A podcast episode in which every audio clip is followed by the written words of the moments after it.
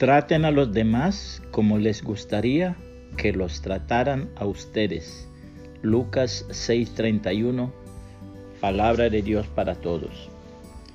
Una niña de 11 años con el síndrome de Down era víctima de bullying en su escuela. Por esa razón, el presidente de su país llegó con ella caminando a la escuela.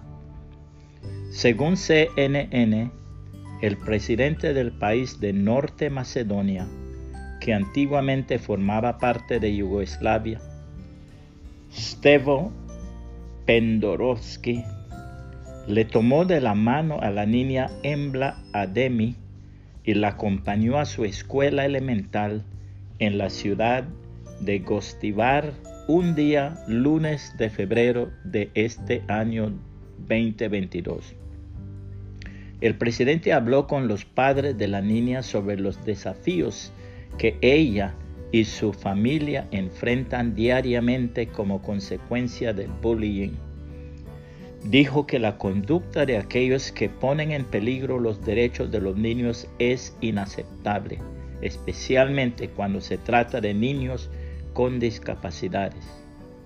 Dijo que esos niños no solamente deberían sentirse iguales y bienvenidos en los pupitres, sino también en los patios escolares, que era obligación del Estado, como también de los individuos, demostrar una misión común de empatía.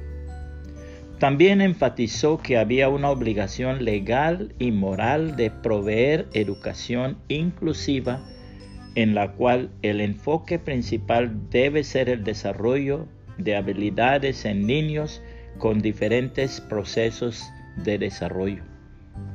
Nosotros como padres, abuelos, tíos, maestros, tutores, etc., debemos hacer todo a nuestro alcance para enseñar a nuestros niños, tanto con palabras como también con nuestro ejemplo, a respetar a todas las personas, mayormente a los que tienen alguna discapacidad.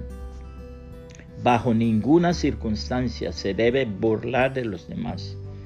Enséñales a no ponerle apodos a los demás.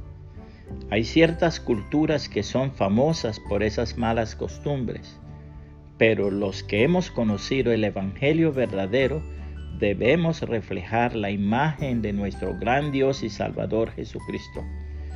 La palabra de Dios nos dice enfáticamente, de modo que si alguno está en Cristo, nueva criatura es. Las cosas viejas pasaron y aquí todas son hechas nuevas.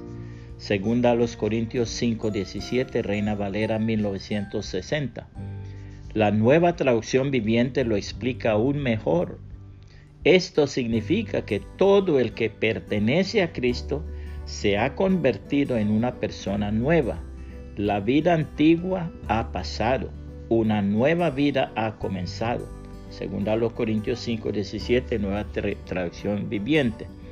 También el Señor Jesucristo dijo, así que todas las cosas que queráis que los hombres hagan con vosotros, así también haced vosotros con ellos porque esto es la ley y los profetas.